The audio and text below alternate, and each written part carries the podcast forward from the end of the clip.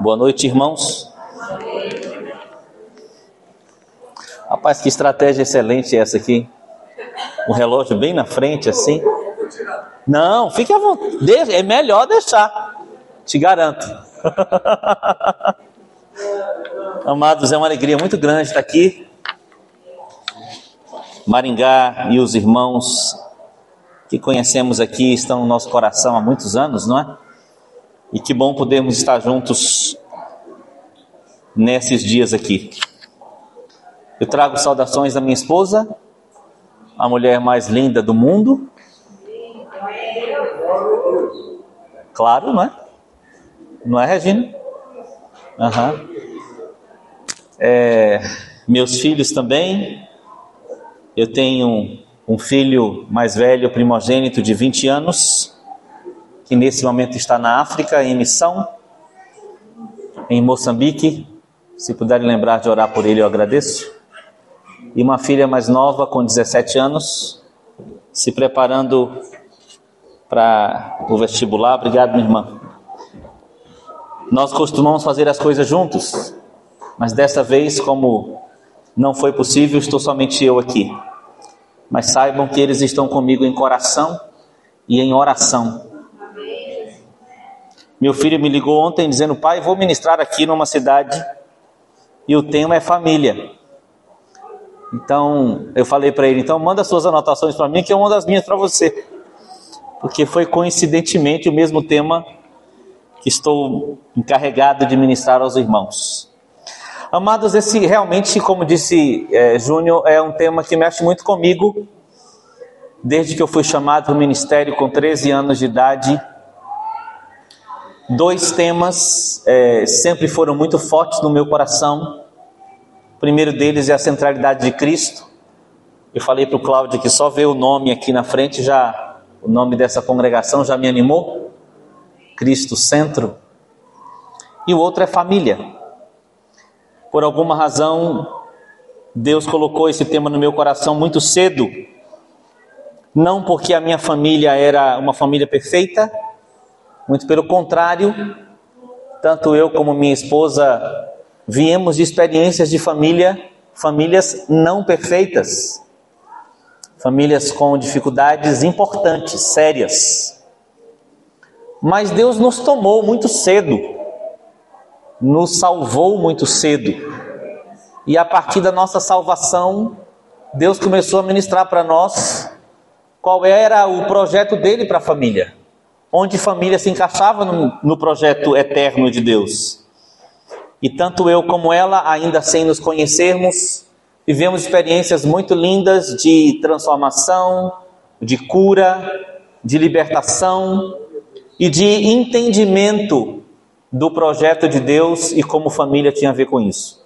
Então nos tornamos alguém, pessoas que são apaixonadas por família, amamos família, amamos a nossa família, amamos a família de Deus e temos aí ao longo dos anos servido ao Senhor, tentando semear nesta área na vida da igreja.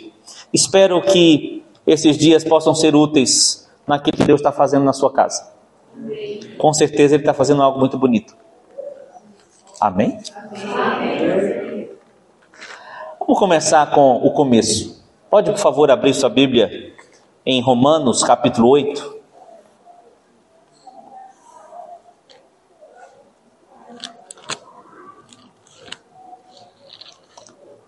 Talvez alguns possam pensar que as famílias existem porque a humanidade está constituída assim, porque é uma construção social, histórica. Talvez alguns pensem que família existe porque homens e mulheres precisam se casar, precisam ter filhos, está na, na genética deles, está na psique deles. Mas eu quero anunciar nessa noite, antes de qualquer coisa, que família existe. Porque Deus tem um propósito. E a estratégia única que Ele estabeleceu para realizar esse propósito se chama família. Então, família não existe pela vontade minha ou sua, nem por, uma, por um acaso histórico, nem por uma construção ideológica. Família existe Porque Deus, quando planejou as coisas como elas deveriam ser, Ele planejou a família. Então todos nós aqui estamos envolvidos em algo muito maior do que as nossas próprias casas. Estamos envolvidos em algo maior do que o nosso casamento. Na verdade, todos estamos envolvidos em uma outra casa, que é dele, e num casamento, que também será dele. E todos nós, enquanto isso não acontece em plenitude, estamos envolvidos em construir essa realidade. Então eu quero animar o seu coração de que ainda que nós vamos citar nesses dias o que tem acontecido ou o que deve acontecer lá em casa e lá na sua casa, nós estaremos falando, na verdade, sobre o que Deus quer que aconteça na terra até que Jesus volte. Amém, meus irmãos? Então, por isso, vamos começar com Romanos, capítulo 8, que nos anuncia isso. Todos acharam, menos eu, só um minuto. Vamos lá. Romanos, capítulo 8, você conhece com certeza esse texto. Diz no verso 28 e 29: Sabemos que todas as coisas cooperam para o bem daqueles que amam a Deus, daqueles que são chamados segundo o seu propósito. Porquanto aos que de antemão conheceu, também os predestinou para serem conformes à imagem do seu filho, a fim de que ele seja o primogênito entre muitos irmãos. Explicando do fim para o começo, esse texto apresenta aqui cada um de nós em um contexto maior, como eu comecei dizendo. Aqui está dizendo que é da vontade de Deus desde sempre que todos nós sejamos filhos parecidos com o seu único filho, Jesus Cristo, que depois se tornou o seu primeiro filho, Jesus Cristo, a fim de que então ele, Jesus, seja o primogênito entre muitos irmãos, muitos filhos, irmãos, todos de um mesmo pai. O que isso nos lembra? Uma família. Então, desde a eternidade, Deus planejou ter para si uma família. E ele não planejou isso porque era a estratégia mais fácil, não é, né? Família é uma coisa fácil? Só as carinhas de vocês me diz tanta coisa hoje. Não é a estratégia mais fácil, mas é a estratégia melhor. Amém? Amém? Por que eu digo que é a melhor? Porque foi aquele que quis. E a vontade de Deus é boa. Vamos falar na ordem certa do texto, porque eu não sei porque a gente tradicionalmente muda a ordem. Boa, agradável e perfeita. Por que é importante a ordem? Porque ela é boa porque Deus é bom. Na medida que eu experimento, ela se torna agradável para mim. E quanto mais agradável ela se torna para mim, mais ela se completa na minha vida. Então ela é boa, agradável e perfeita. Se toda a vontade de Deus é boa, agradável e perfeita, se família é vontade de Deus, é uma vontade boa. Amém, gente? Bom, dito isto, eu quero mostrar para os irmãos. É, temos aí três dias, até domingo, temos bastante tempo mas hoje eu quero introduzir o nosso tema falando. A gente não pode ir para lá? tá gostoso o negócio lá. eu quero começar dizendo para os irmãos que família é uma estratégia de Deus que Deus estabelece desde eternamente e isso se repete sempre que Deus vai fazer um grande começo na terra. E depois eu quero mostrar para vocês quatro razões porque Deus não mudou de estratégia. Tudo bem? Espero conseguir fazer tudo hoje em duas horas, tá bem? Brincadeira, 30 minutos, pode ser? Vamos lá. Vamos aos grandes começos de Deus. Primeiro grande começo, no Éden, Deus faz tudo naqueles maravilhosos seis dias de criação. Depois ele planta o jardim do Éden e coloca o homem lá dentro, faz o homem e faz a mulher. Deus poderia fazer todos os homens nascerem ao mesmo tempo? Poderia sim ou não? Sim. Poderia. Deus poderia fazer homens e mulheres nascerem ao mesmo tempo? Poderia. Deus poderia fazer a família dele de qualquer outro jeito que ele quisesse. Mas o fato é que Deus escolheu fazer o homem, fazer a mulher, colocar num ambiente limitado chamado Éden, que por sinal significa O que significa Éden? Prazer, satisfação. Nesse ambiente limitado, que era um jardim de satisfação, tinha o homem, a mulher e Deus que os visitava em toda a viração do dia. E ali Deus estava construindo um relacionamento com eles, para ensinar eles como se relacionarem, e a partir dali eles deveriam crescer, multiplicarem-se e encherem toda a terra. Note, por favor, que isso é importante no nosso raciocínio aqui, que Deus começa com um ambiente restrito para que a partir dali o homem pudesse estender uma vontade de Deus para além dos limites do Éden. Mas o começo tinha que ser aonde? No Éden.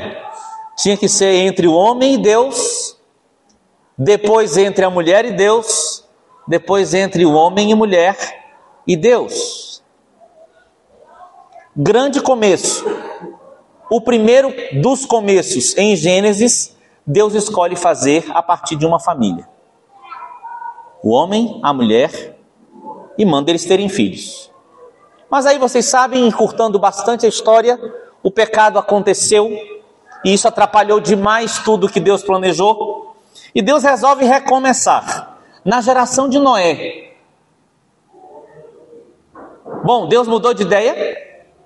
Família é uma coisa complicada, difícil. A esposa, o marido não cumpriu o seu papel, a esposa também não. Ao invés dele cuidar dela, ele deve ter ficado observando outras coisas mais que a ela. Aí surgem as teorias, não é? E as muitas é, conversas, algumas sérias, outras engraçadas a respeito disso, não vou entrar nelas.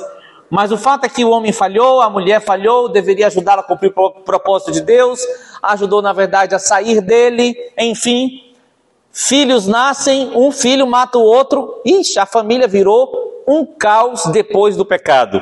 Então Deus poderia ter olhado para essa situação em que a família se tornou, passou a viver depois do pecado e podia dizer: ah, vamos fazer de outro jeito. Deus resolveu fazer de outro jeito? Sim ou não? Por que não? Posso pedir para você guardar uma frase que eu devo repetir muitos dias, muitas vezes esses dias? Deus muda circunstâncias mas não muda princípios. Sempre que Deus quiser fazer algo de acordo com a vontade dele, ele vai fazer. Aliás, eu dou graças a Deus que ele faz tudo conforme o conselho da sua vontade, não da sua vontade, nem da minha vontade. Não é verdade? Não é uma bênção que Deus faz tudo conforme o conselho da vontade dele? Então Deus se consulta consigo mesmo e realiza. Porque se ele fizesse conforme o conselho da nossa vontade, ai, ai, ai. Então Deus continua agindo de acordo com sua vontade. E quando a nossa interferência causa algum transtorno, Deus age no transtorno que a gente causa, mas permanece fiel à vontade dele. Isso deveria animar muito o seu coração. Porque se Deus ama o casamento, Qualquer casamento pode ser restaurado. Mesmo com os transtornos que a gente causa, Deus é capaz de restaurar qualquer casamento. Se Deus ama a família, qualquer família pode ser reconstruída. Qualquer relacionamento entre pai e filho pode ser restaurado. Porque Deus altera as circunstâncias, mas não desiste de sua vontade.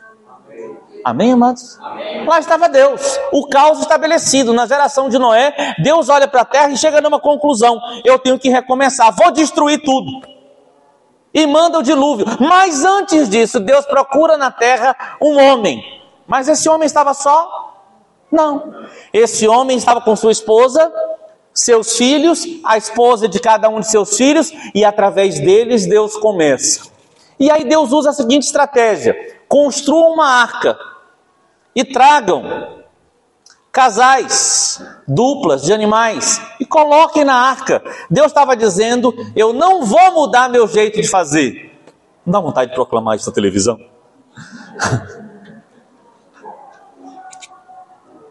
Numa época em que a família está sendo tão atacada, é gostoso a gente pensar que o nosso Deus vai prevalecer sobre todo ataque Amém? Porque Ele continua agindo conforme o conselho da Sua vontade. Aleluia, irmãos. Você crê? Amém. Eu creio. Eu creio. Então Deus olha e encontra Noé. Um homem especial por causa de sua fé. Um homem fiel a Deus, mesmo no meio de uma época caótica, em que a degradação da natureza humana tinha chegado a níveis extremos, ao ponto de não haver recuperação, senão a necessidade de um recomeço. Mas uma coisa que me impressiona na história de Noé é a capacidade que Noé teve de influenciar seus filhos para uma missão que ninguém sabia exatamente qual era. Porque numa época em que ainda não havia chovido sobre a terra, Deus avisa: vai chover. Grande informação, não é? É, é uma informação para nós clara, porque a gente sabe que é chuva, mas naquela época a água brotava de baixo para cima pelo vapor e não de cima para baixo como chuva. Então ninguém sabia exatamente o que se tratava aquela informação. Vai chover e as águas do céu vão inundar a terra. Então precisamos fazer alguma coisa, mas era impressionante como Noé tinha convicção do que Deus tinha falado com ele. E os filhos dele creram no que Deus falou com ele. Eu quero dizer uma coisa para você, querida irmã, querido irmão. Deus te chamou para ouvi-lo, mesmo numa época onde as pessoas não ouvem mais. O primeiro chamado para você, como homem, é ser alguém que escuta a voz de Deus e que entende o que Deus vai fazer quando ninguém mais consegue entender. Deus não te chamou para ser um homem que compreende as coisas dos homens simplesmente. Deus te chamou para ser um homem que compreende as coisas do coração dele. Homem de Deus, avive esse chamado. Deus quer você do lado dele, homem de Deus, para compreendê-lo, para ser capaz de sentir o que ele sente, querer o que ele quer. E sim, você, homem, está sendo tão atacado nesta época tão terrível da humanidade. Mas Deus continua amando você como filho e desejando ter você como companheiro, meu querido irmão. Ah, minha querida irmã, fique imaginando a esposa de Noé, ouvindo aquele homem falar aquelas coisas tão estranhas e dizendo para ele: Ok, meu bem, estou contigo, sua missão é a minha. Dá para imaginar isso? Não. Ela não se levanta contra, ela é a primeira a crer. Vendo aquela submissão, os filhos seguem e creem. Opa, já entendeu alguma coisa? Sabe como que os filhos aprendem a honrar pai e mãe? Quando o marido honra a esposa e quando a esposa honra o marido. A escola de obediência dos filhos é o casamento dos pais. A escola de honra dos filhos é o casamento dos pais. Na medida que o filho vê como os pais se tratam, como os pais ocupam bem os seus lugares, as crianças, ao verem a honra, a lealdade, a gentileza, também serão assim. Lá estava Noé, sua esposa e seus filhos, seguindo o mesmo propósito. Ainda que absurdo para o seu tempo. Isso não é atual? Pois Deus não está juntando, desculpem, pois Deus não está juntando todos os bichos numa arca para salvar essa galera toda enquanto as coisas nesta terra se degradam? Desculpa, é só um parêntese. Você não acha que a igreja é a cara de uma arca? Eu não sei como você se sente, mas às vezes eu me sinto um animalzinho esquisito, amado por um monte de gente menos esquisita que eu, que Deus resolveu guardar todo mundo dentro de uma casa e transformar em lar.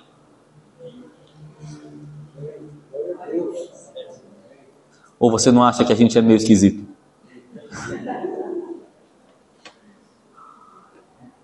Mas Deus nos juntou. Deus nos colocou em um lugar. Assim como Adão, Eva tiveram o Éden, Noé teve sua esposa e seus filhos.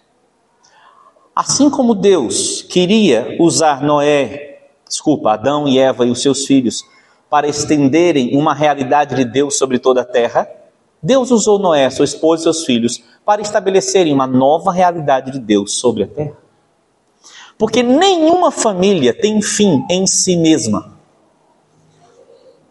Toda a finalidade de qualquer família é a família de Deus. É o projeto dele. Amém ou não amém? Concorda ou discorda? Tem famílias em si mesmadas demais, que vivem muito em função de si mesmas, fugirão do propósito. Já tem famílias que se dedicam demais, em que ó, membros da família se dedicam demais para a igreja, para fora, também foge do propósito. Talvez outro momento eu comente um pouco mais sobre essa relação família-igreja. Agora quero só que você guarde no coração que começa pequeno para se tornar grande, tudo bem? Começa dentro de casa para se estender para outras pessoas. Agora vamos ao terceiro grande começo de Deus. De novo, os homens se corrompem, nações hostis surgem sobre a terra e Deus resolveu mudar a estratégia. Não, não resolveu mudar a estratégia. Por que Deus não mudou a estratégia? A frase. Ô, gente, eu sou professor, tá? Vocês me desculpem se eu pregar esquisito assim, mas eu sou professor, então eu tenho alguns vícios. Hein, queridos alunos, oh, irmãos? É a frase que eu falei na estante? Deus muda as circunstâncias, mas não muda princípio. princípio. Então agora Deus encontra. A vontade de Deus é o seguinte: vou fazer uma nação diferente na terra. Não vou mais destruir todos. Vou começar uma nação minha na terra. E a partir dessa nação, eu vou mandar Jesus para a terra. E ele vai fazer as coisas que nenhum homem conseguiu fazer. E aí ele procura uma estratégia para começar a tal nação. E eu fico imaginando Deus procurando na infinita estante de boas ideias, e ele vê um monte. Aí ele vai lá numa caixinha chamada família. Não é que ele resolve fazer de novo do mesmo jeito? Você acha que Deus é insistente? Ah, ele é. Isso não é uma boa notícia? É uma boa notícia. E aí Deus vai lá e pega na caixinha das ideias, família, e aí ele procura alguém para começar. De novo, ele procura um homem. Os homens poderiam dizer glória a Deus? As mulheres poderiam dizer glória a Deus? Eu senti um certo desânimo no glória a Deus feminino. Não, brincadeira, não houve. Vou repetir. Aí Deus procura um homem. Irmãs, senti um certo crescimento da fé agora. Todos deveríamos amar, porque tudo isso faz parte da perfeita, agradável, desculpe, da boa, agradável e perfeita vontade de Deus. E aí Deus encontra um homem diferente. De novo, um homem que era capaz de crer em um projeto absurdo para o seu tempo. Engraçado que a história desse homem não trabalhava em favor dele ser escolhido. Porque se Deus queria, a partir dele, recomeçar com a estratégia família, eu acho que, à primeira vista, seria uma escolha equivocada, porque ele era filho de um fazedor de ídolos. Você já sabe do que eu estou falando, né? Sendo ele filho de um fazedor de ídolos, era possível que com aquele histórico ele desse errado. Oh, oh. Você já pensou se isso fosse verdade? Se as nossas histórias pregressas avisassem que no futuro nós daremos errado, não seria terrível? Alguém aqui estava aqui agora? Não. Mas deixa eu te contar um negócio. Nenhuma história de qualquer pessoa é mais poderosa do que a história de Jesus Cristo na cruz. E você crê nisso, você devia dizer amém. amém. Nenhuma história é mais poderosa do que Deus está realizando sobre a terra. Amém ou não? E aí Deus encontra Abraão com uma história pregressa de família duvidosa para o seu chamado. É que a gente gosta de rotular as pessoas, não é? Você já viu como a igreja é o único lugar onde se faz questão de lembrar os ex? A gente apresenta os irmãos assim, ó, oh, querido, isso aqui é um ex-viciado, ex-prostituta. Por que, que a gente frisa tanto ex, né? Se eu te contar quantos ex eu sou, você vai querer que eu vá embora. Não vou contar. Eu sou um ex-pecador, continuando lutando contra o pecado na esperança da graça.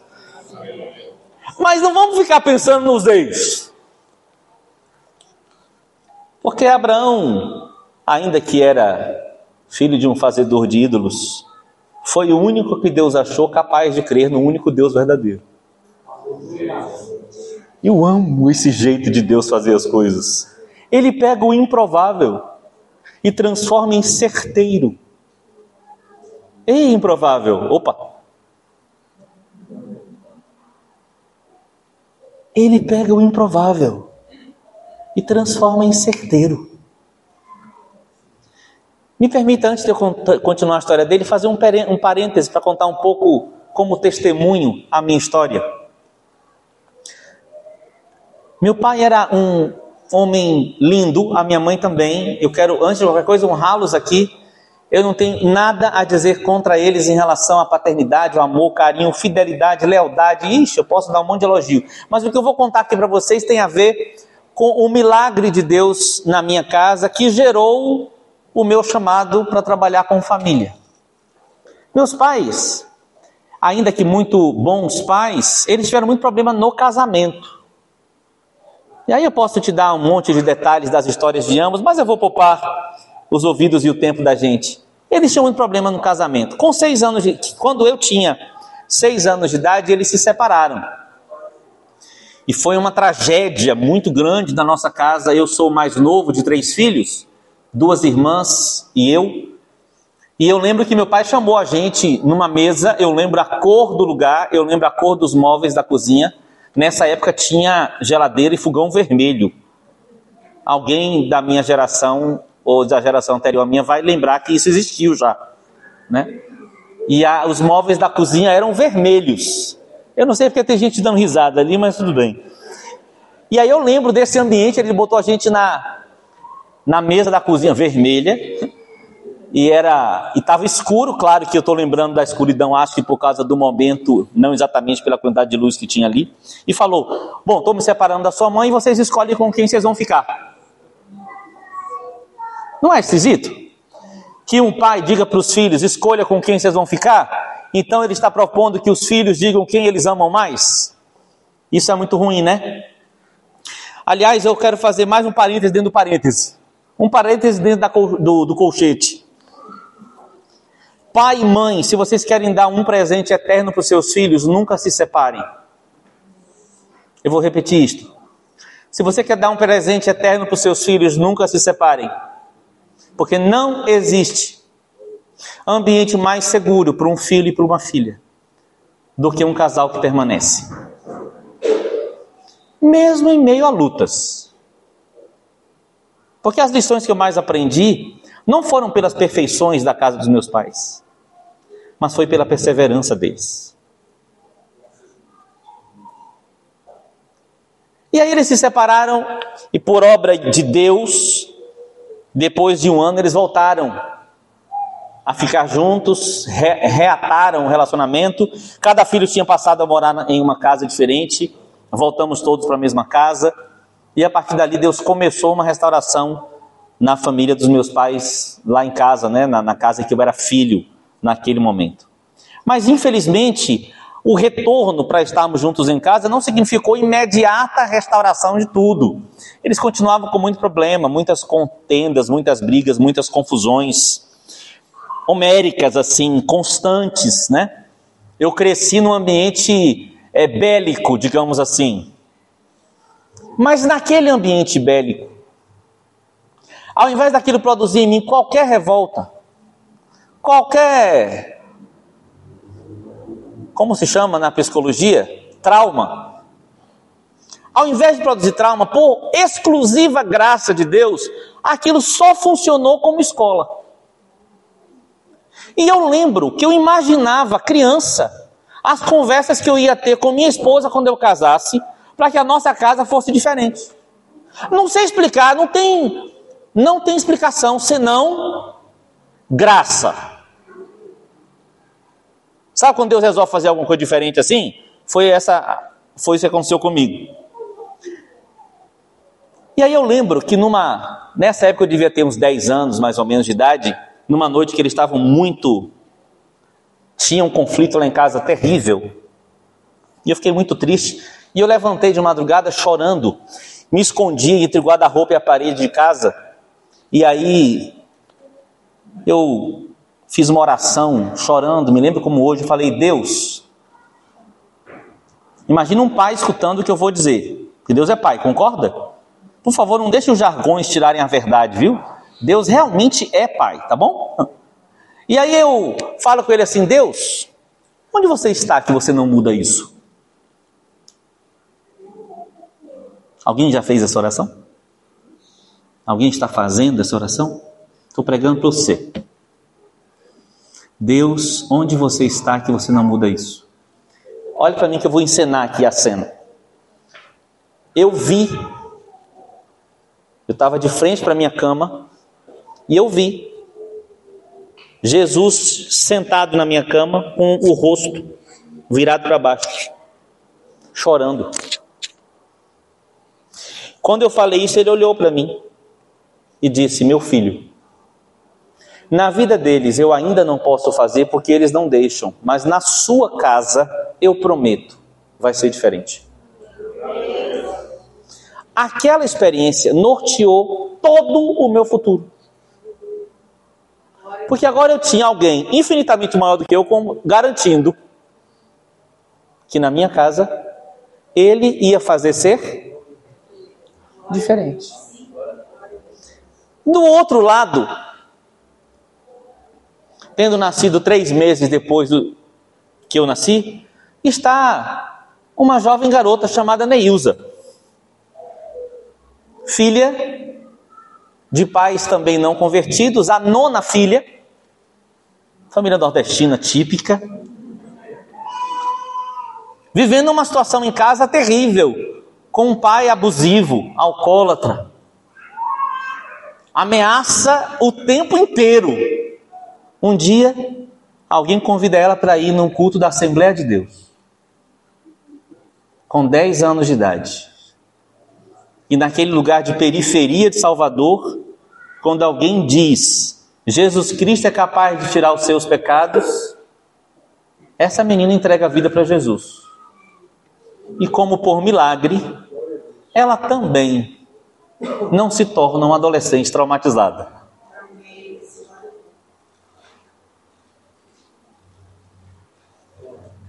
Três anos depois, nós nos encontramos, ambos indo para uma um evento que ia ter na igreja. Estávamos na mesma congregação agora. Mas isso é outra história que eu conto só para os jovens, tá bom? Não conto para pessoas mais velhas.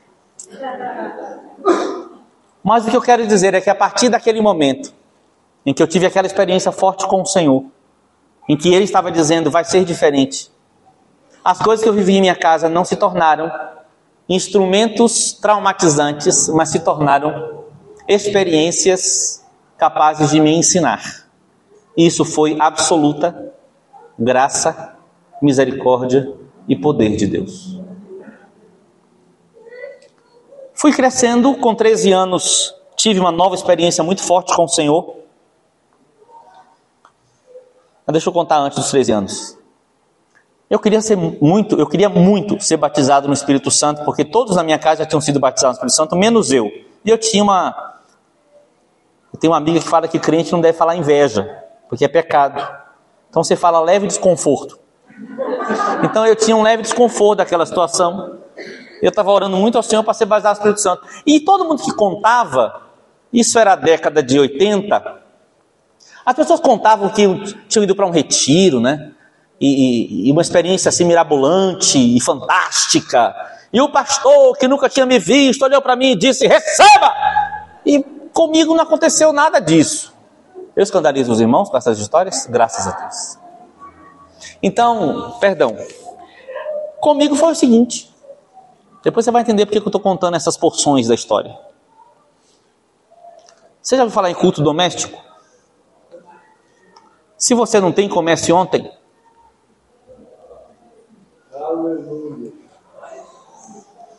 Meus pais tinham o hábito de fazer culto doméstico. Acho que eu vou te dar esse negócio aqui, Deus. Tá me atormentando.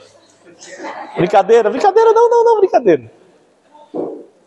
O culto doméstico não era agradável. Aliás, você sabia que culto nunca foi planejado para ser agradável? Porque culto é sacrifício. Você imagina no Antigo Testamento o fedor dos cultos? Hoje em dia a gente faz culto que tem que botar até aromatizante, senão o povo não entra. Brincadeira. Mas não é para ser agradável para mim, é para ser agradável para quem? Para Deus. Na minha casa, tipo doméstico não era agradável. Era assim, ó. Meu pai chegava ao trabalho, tinha a discussão do, do dia, minha mãe se trancava no quarto, e ele ia para a cozinha fazer um ovos estelado. Sabe o que é um ovos estelado? Um ovo frito, para a gente comer, enquanto minha mãe lamentava a discussão do dia. Tadinha. Aí na hora do culto doméstico ele pegava o violão, só tons menores. Tá entendendo, né? Só tons menores, aquele ambiente assim meio melancólico. Mas minha mãe, porque era o culto doméstico, saía do quarto. Meu pai chamava os três filhos, sentávamos na sala e começava o culto doméstico. Hoje eu dou risada, mas é, é uma experiência interessante. Porque a minha mãe tinha uma música que ela gostava muito. Aí ela cantava: Senhor, se existe em mim algum mal que me afaste de ti, quebranta-me. Parecia que estava dando um recado. Quebranta ele, mas ela falava: Quebranta-me, Senhor, se o homem carnal em mim. Meu pai tinha uma música que era da conversão dele. Tom menor também. Caminhei pela estrada da vida sem Deus e sem direção. E eu lá, 10 anos de idade nesse dia. Culto doméstico. Em uma família imperfeita, diante de um Deus perfeito. E cheio de graça. Meu pai mandou a gente orar. E tinha que ajoelhar para orar. Você ainda ajoelha para orar? Eu ouvi tão poucos améns, mas vou, vou seguir. tinha que ajoelhar para orar. Aí ajoelhei. Sabe aquele negócio que põe abajur em cima? Chamava lá em casa criado mudo. Ah, chama aqui também? Criado mudo? Pois é, eu falo que eu falei em línguas no criado mudo. É para dar risada agora. É. Criado mudo, línguas e tal. Pelo menos tem um ali que está dando risada só porque percebeu quanto é sem graça a piada, né? Mas tudo bem, foi um fato. Não é que o Espírito Santo visitou uma casa imperfeita. Não é que Deus teve coragem de entrar lá. Porque quando Deus planejou a família, ele já sabia que o pecado existiria, ele sabia que daria trabalho, mas ele continua achando uma vontade boa, agradável e perfeita. Insistir em família. E o Espírito Santo foi lá. E eu fui passar o Espírito Santo. E fiquei cheio de Jesus. Eu não conseguia parar de falar em línguas. E a pessoa dando risada, olhando para mim, que coisinha linda. Eu... Por que será que Deus resolveu me batizar na minha casa imperfeita? Talvez Ele quisesse me ensinar o quanto Ele ama a família e não desiste dela, né? Fui crescendo. E meu pai, que era um evangelista, um obreiro, cheio de Jesus, minha mãe, uma profetisa linda. Infelizmente, por causa da situação do casamento deles, foram se afastando do ministério. Mas eu tinha as sementes que eles plantaram muito vivas dentro de mim. Com 19 anos, eu comecei a exercer ministério na igreja. Os pastores cometeram a loucura de me convidar para ser parte da liderança. Com 19 anos, foi loucura, né? Claro. E aí me deram, na nossa realidade lá, tinham grupos caseiros. Tinha a congregação e os grupos caseiros. Eles me deram um grupo caseiro para cuidar. E esse grupo caseiro, quem era minha ovelha? Meu pai e minha mãe. Em uma época que eu já estava adulto, trabalhando, nessa época, eu até pensei em sair de casa é, amigavelmente, para ter um pouco mais de liberdade de desenvolver o chamado e tal. Mas Deus falou comigo: não, você não vai sair, além disso, você vai cooperar comigo no que eu ainda vou fazer. E aí, de fato, meus pais tornaram minhas ovelhas.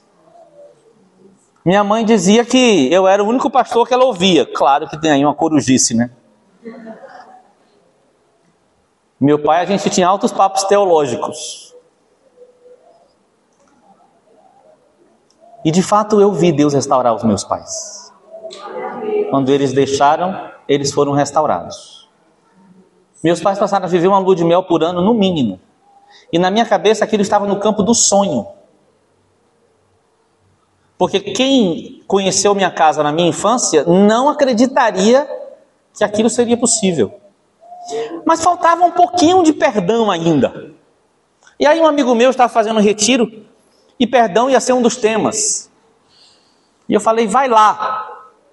Era feriado de na Bahia, no Nordeste, você sabe que tem a festa junina, né? E tem um feriado lá em junho, que normalmente as famílias passam juntas, mas nesse ano exclusivamente eles resolveram não ir para a casa dos meus avós e foram para esse retiro. E de fato houve uma obra tremenda e Deus completou o que tinha para fazer. Minha mãe me ligou, filho, muito obrigado por ter falado para a gente vir para cá. Você vai receber uma outra mãe, vai ser. Tô curada.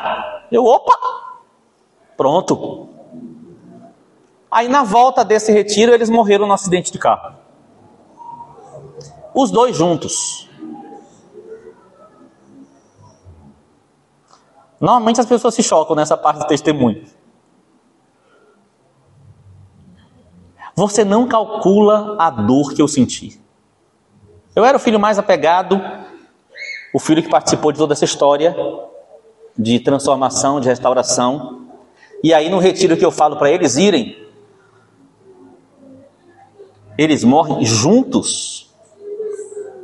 Os dois. E aí eu quis ter um traumazinho.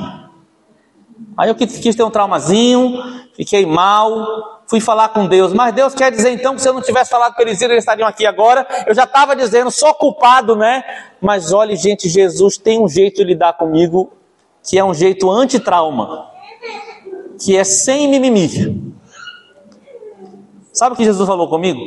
Desse jeito, eu estava numa reunião de oração, o povo testemunhando do retiro e eu ouvindo aquelas coisas. E aí Jesus falou comigo: Obrigado, Tony, você me deu dois presentes. Vamos seguir?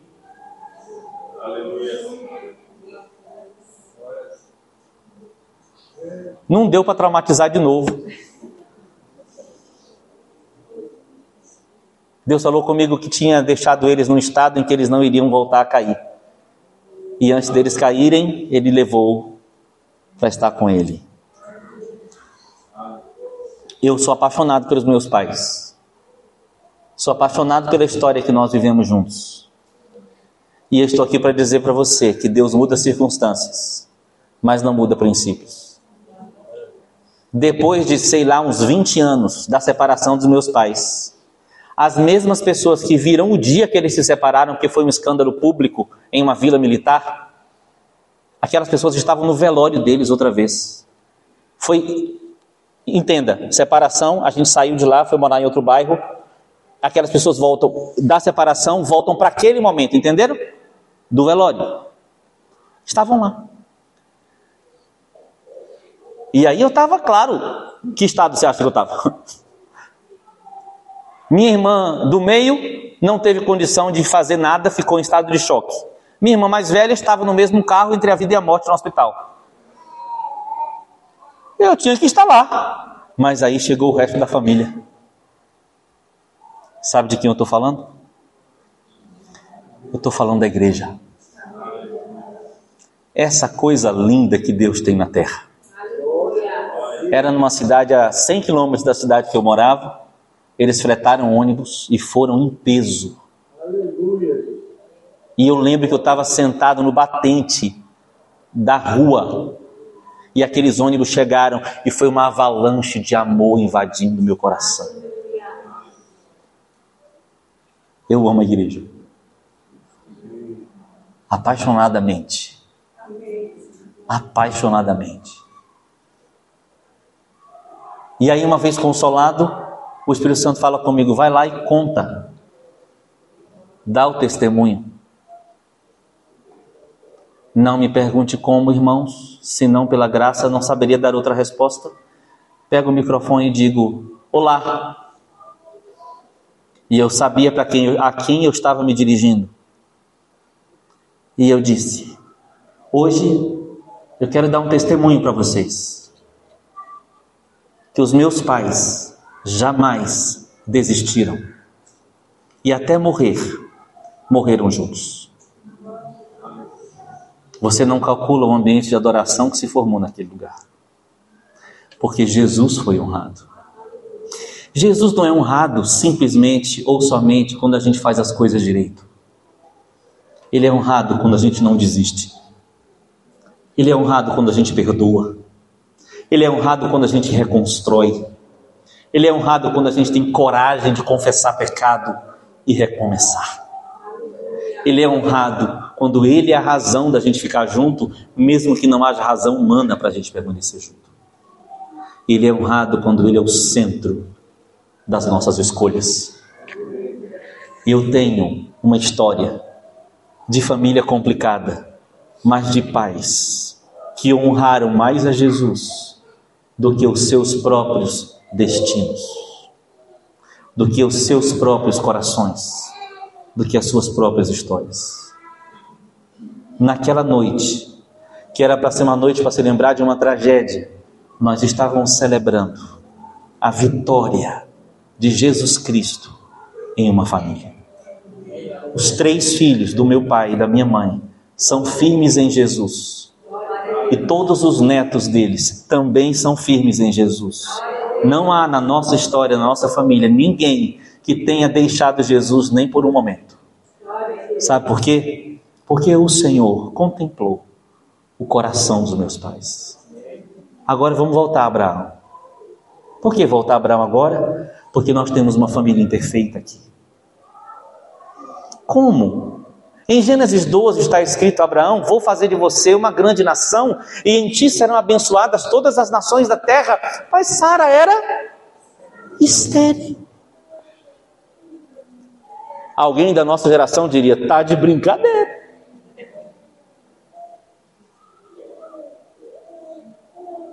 Desculpa, mas o tema dessa noite que está se formando é: Deus não quer saber se você é perfeito. Deus quer saber se você vai perseverar.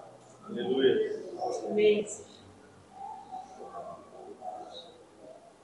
Abraão tinha uma esposa estéril. E Abraão também não era esse marido tão protetor assim, porque teve um momento que ele até preferiu dizer que ela era irmã dele, para ele não correr o risco de perder a vida, e expôs a esposa. Concorda que ele não era esse maridão todo? Que Abraão me perdoe, Jesus. Mas que tinha Abraão? Abraão creu, isso lhe foi imputado por que tinha Abraão? Fé. Em quem? Em si mesmo? Ah, então fé em si mesmo não é uma coisa tão boa assim. que tinha Abraão? Fé em o único Deus verdadeiro, que não tinha nada a ver com os deuses de seu pai. Ele conheceu o Deus verdadeiro num contexto em que isso seria praticamente impossível você pode ser um homem único na sua família a partir de Cristo. Não importa a história que você tenha vivido antes daqui.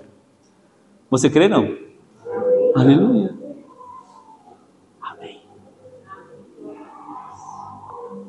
E aí Deus encontrou um homem que crê e dá para ele uma ordem absurda. Ô Abraão, chega mais.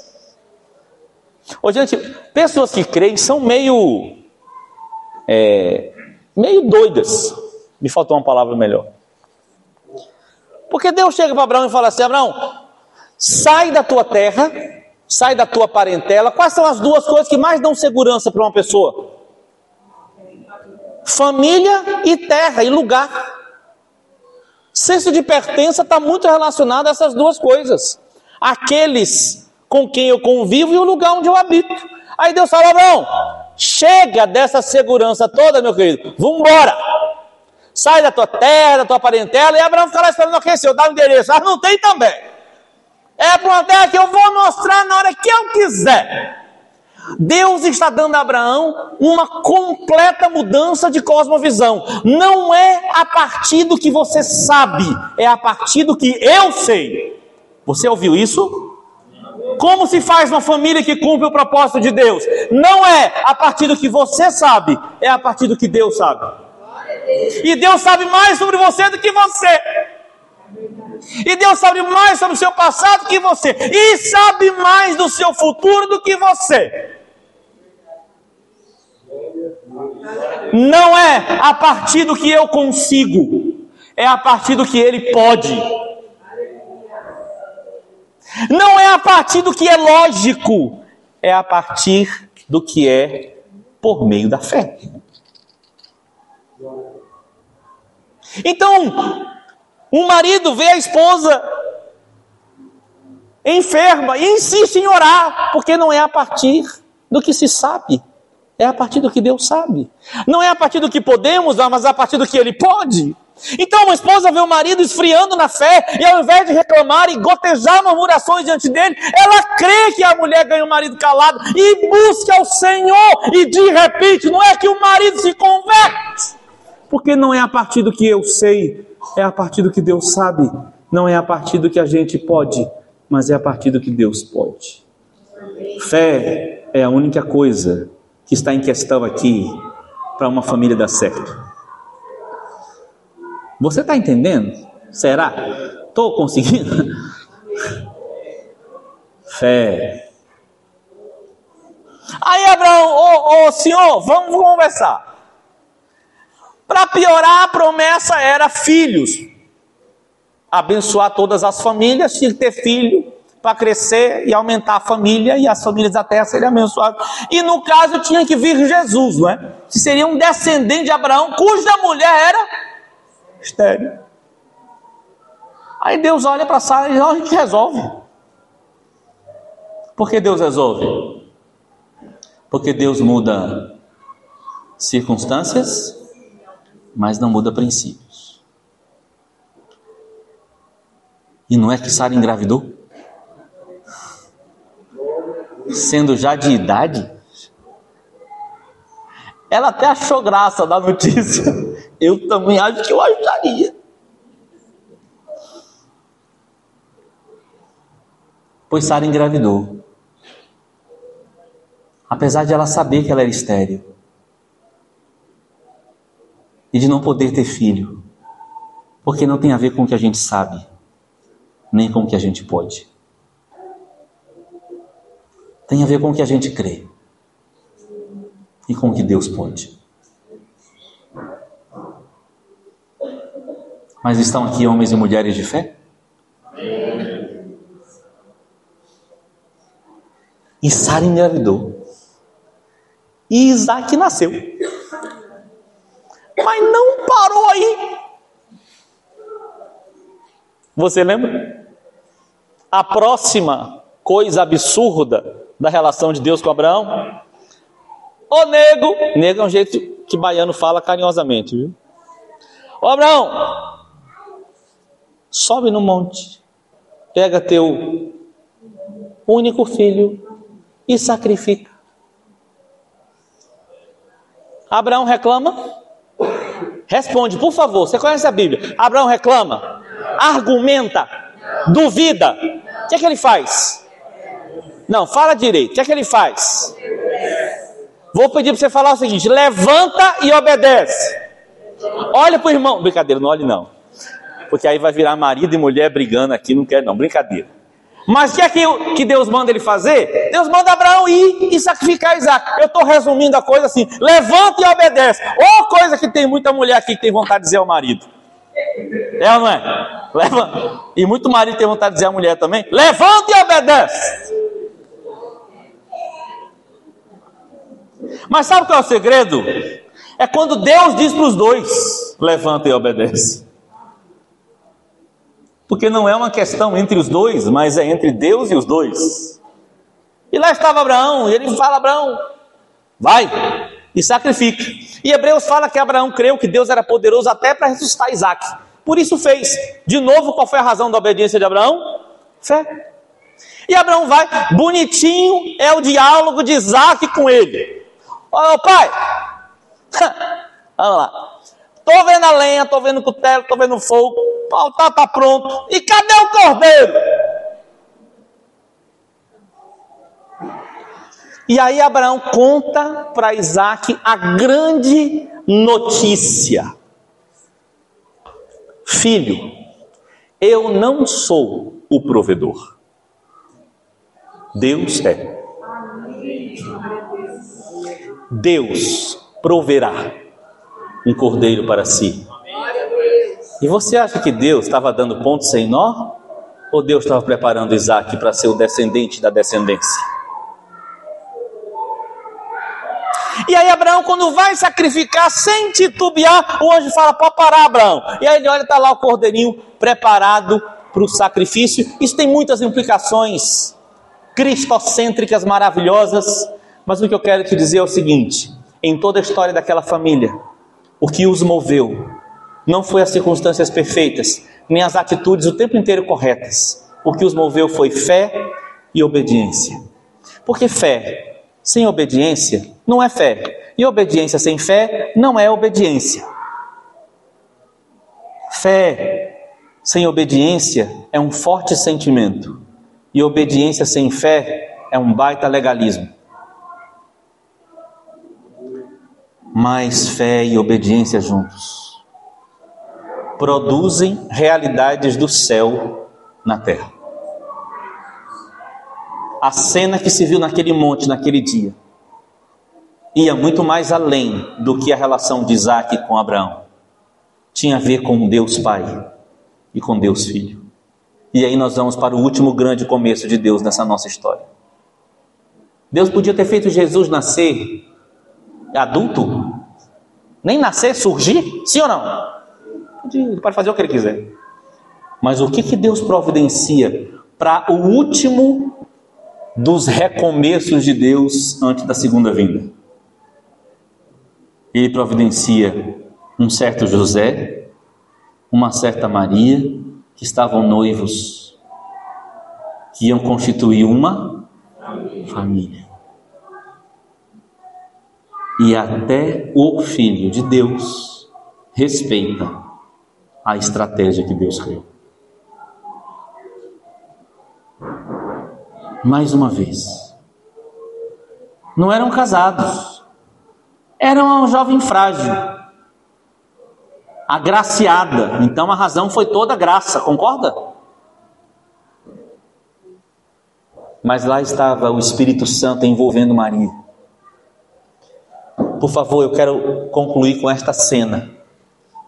O anjo avisa: descerá sobre ti o Espírito Santo, e o poder do Altíssimo te envolverá. É impossível acontecer na terra alguma coisa que é vontade de Deus se não for pela ação do Espírito Santo. Desde a criação foi assim. A terra era sem forma e vazia, mas o Espírito pairava sobre a face do abismo, sobre a face das águas. E Deus começou a falar. E lá estava o Espírito Santo para transformar a palavra em realidade. E aí um dia Deus dá um maravilhoso, Deus profere uma maravilhosa palavra no céu e diz: Jesus. E o Verbo se fez. Mas aonde se fez carne? No ventre de uma menina, uma jovem mulher. Mas quem fez o milagre? Quem fez o milagre de trazer a vontade de Deus para a realidade na terra? Repito a pergunta: quem fez o milagre de trazer a vontade de Deus para uma realidade na terra? O Espírito Santo de Deus. Meus irmãos, o que ministrei ao seu coração nessa noite é absolutamente contrário a tudo que Satanás está fazendo ser anunciado pelo mundo afora. Mas é muito do coração de Deus. Deus quer mudar circunstâncias nas famílias. Deus quer restaurar casamentos. Deus quer trazer realidades do céu para o contexto de nossas casas. Da parte dele, ele tem o Espírito Santo. Da nossa parte, ele pergunta duas coisas. Você crê? Uma coisa só, com dois elementos. Você crê ao ponto de obedecer?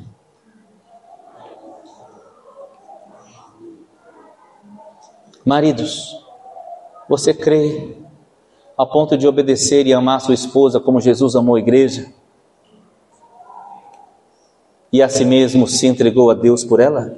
Esposa, você crê ao ponto de obedecer e aceitar a missão do seu marido e submeter-se a ele? Pais, vocês creem ao ponto de ensinarem seus filhos e não deixarem que ninguém mais os ensine mais do que você os ensina? Pais, vocês acreditam que vocês ainda são as maiores influências na vida de seus filhos? Eu achei engraçado, só me permite Aí meu filho mandou para mim o esboço da palavra que ele vai ministrar amanhã. E eu fui ler o esboço. O que você acha que eu achei lá? Tudo que ele sempre ouviu dizer. Até a sequência de Éden, Noé, Abraão e Jesus está no slide dele.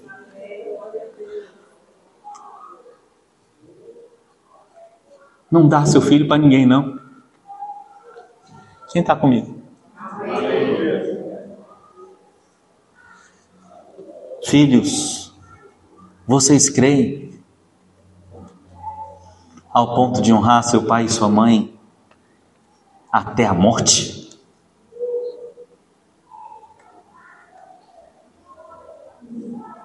Vamos orar? Eu acho que eu passei da hora perdão. Podemos orar? Quem está precisando de uma intervenção do Espírito Santo em casa? Que perguntem. Quem não levantar a mão é porque não está sendo sincero. Porque é claro que estamos. É óbvio que estamos. Sabe qual é meu sonho? Não se escandalize. Meu sonho é amar minha esposa igual Jesus amou a igreja. Estou longe, mas estou mais perto que há 23 anos atrás. Diga amém que eu vou conseguir, pela graça, isso. A questão é: você crê? Crê no projeto de Deus? Crê no jeito que Ele age? Crer na única resposta que Ele espera da gente, que é fé seguida de obediência. Oremos. Pai querido, obrigado por essa noite. Obrigado por esses irmãos lindos que estão aqui. Famílias lindas, preciosas, que o Senhor tem conquistado para si. Pai, nesta hora nós nos dobramos diante da tua soberania ao dizer: cremos que a tua vontade boa, agradável e perfeita tem a ver com família. Família faz parte da tua boa, agradável e perfeita vontade. Nós estamos aqui para dizer, Senhor, estamos contigo. Quem está comigo nessa oração? Estamos contigo, Senhor. Estamos contigo, Senhor. E temos certeza de que o Senhor está conosco. Amados, amados irmãos, o Senhor, sinto o Senhor falando conosco essa noite. Não desista Não deixe de crer.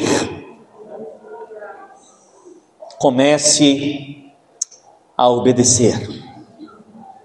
E o que você não pode fazer, Ele fará.